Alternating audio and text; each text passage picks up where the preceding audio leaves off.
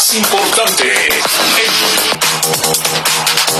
Amigos Radio Escuchas, buenas tardes, buenas tardes Federico. Les platico que el presidente Andrés Manuel López Obrador estimó que en el mes de mayo se perdieron más o menos unos 250 mil empleos que se sumarían a los 555 mil del mes de abril. Anunció que este próximo viernes se va a reportar la pérdida de empleos del mes de mayo.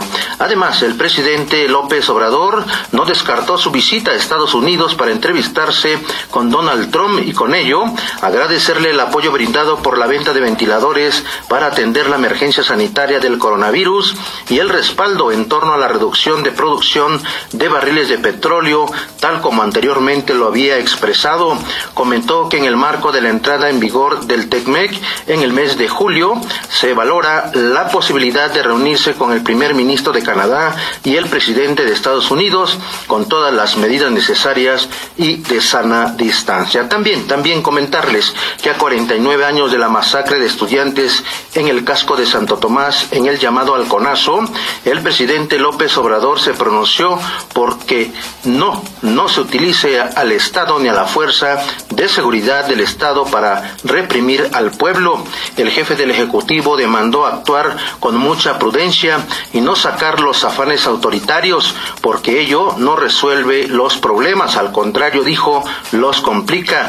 Hay que recordar, no olvidar, reiteró, reiteró el presidente. También, también comentarles que durante la primera reunión de la zona noreste de la Conferencia Nacional de Secretarios de Seguridad Pública, el secretario de Seguridad y Protección Ciudadana, Alfonso Durazo Montaño, destacó que no es el momento de meterse en temas de política, por lo que llamó a crear un solo frente para combatir a la criminalidad con el objetivo firme de respetar la, seguridad como un espacio de neutralidad política.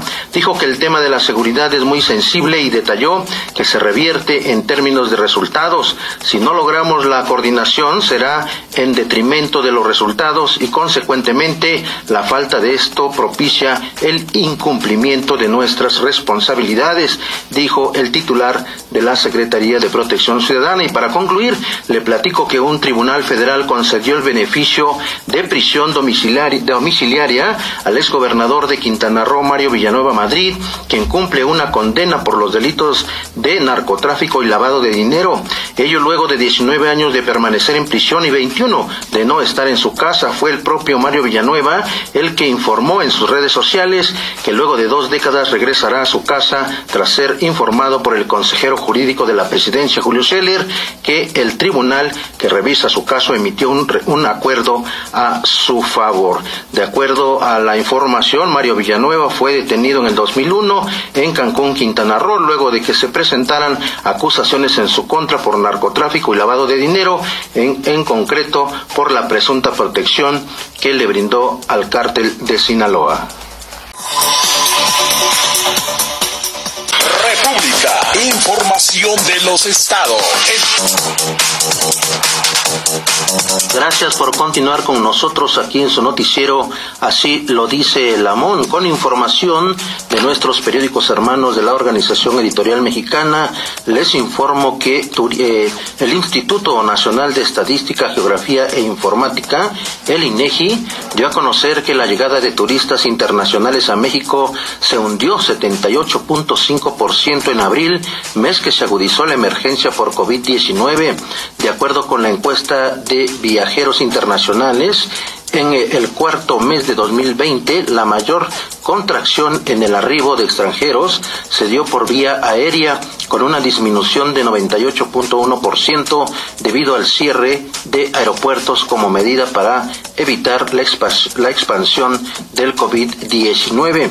En Chihuahua, en Chihuahua, agricultores de Ojinaga confrontaron al delegado del bienestar en Chihuahua, Juan Carlos Loera la Rosa, a quien tienen privado de su libertad en la presidencia municipal.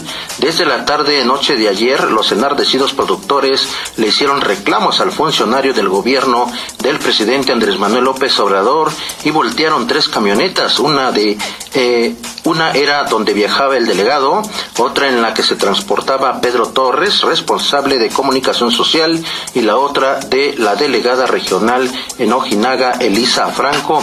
A una de estas unidades le prendieron fuego. Pedro Torres manifestó que hasta el momento se tiene secuestrado al delegado de Bienestar en Chihuahua, Juan Carlos Loera, en la presidencia municipal de Ojinaga. Detalló que los tienen al interior de la presidencia supuestos productores. Señaló que algunos representantes del módulo dijeron ubicar a varios de estas personas y que algunos eran provocadores. En Durango, Ramón Tomás Dávila presentó su renuncia como secretario de Desarrollo Económico.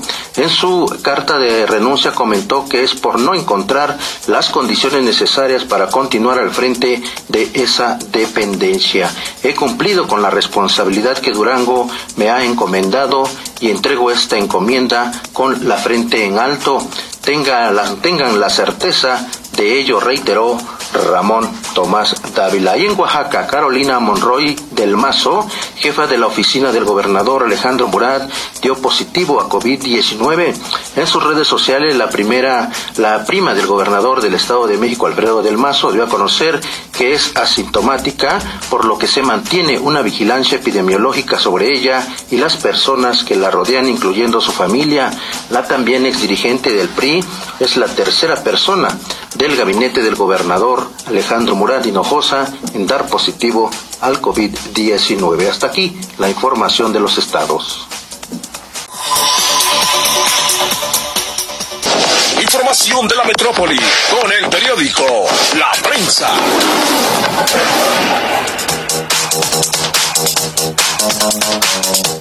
Son las 12 horas con 33 minutos de este 10 de junio del 2020.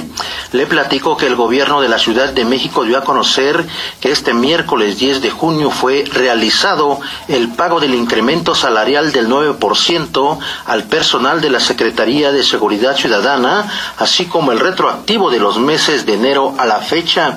En su cuenta de Twitter, el gobierno capitalino agrega que fue adelantado el depósito quincenal para no saturar sucursales bancarias y evitar propagar el virus del COVID-19. Y también esta mañana un grupo de artesanos bloquearon Paseo de la Reforma.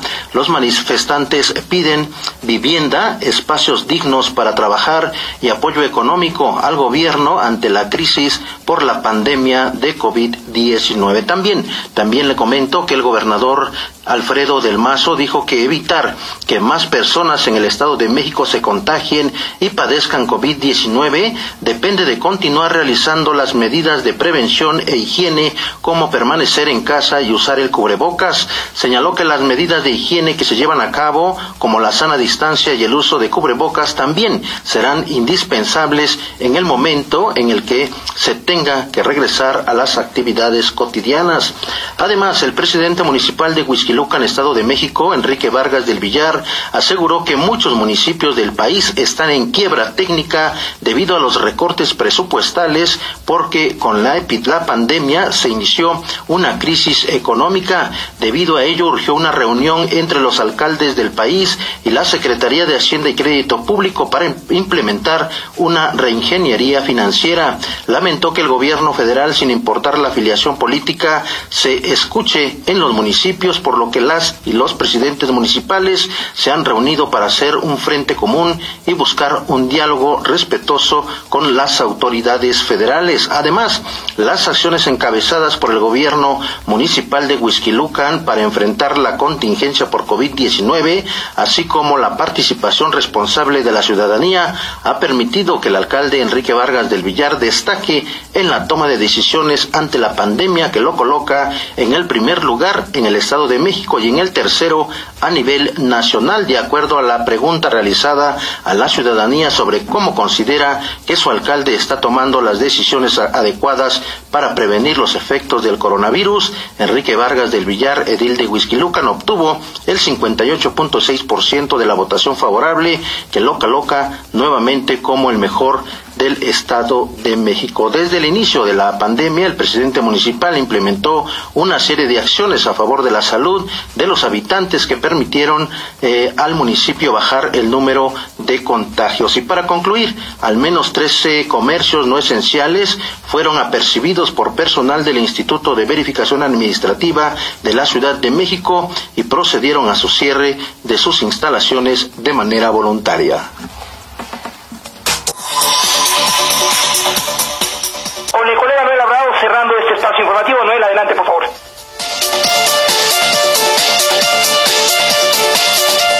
Gracias, Federico. Comentarle a los amigos radioescuchas que personal médico del Instituto Nacional de, Enfermedades Respiratorias se manifiestan en estos momentos allá en sus instalaciones.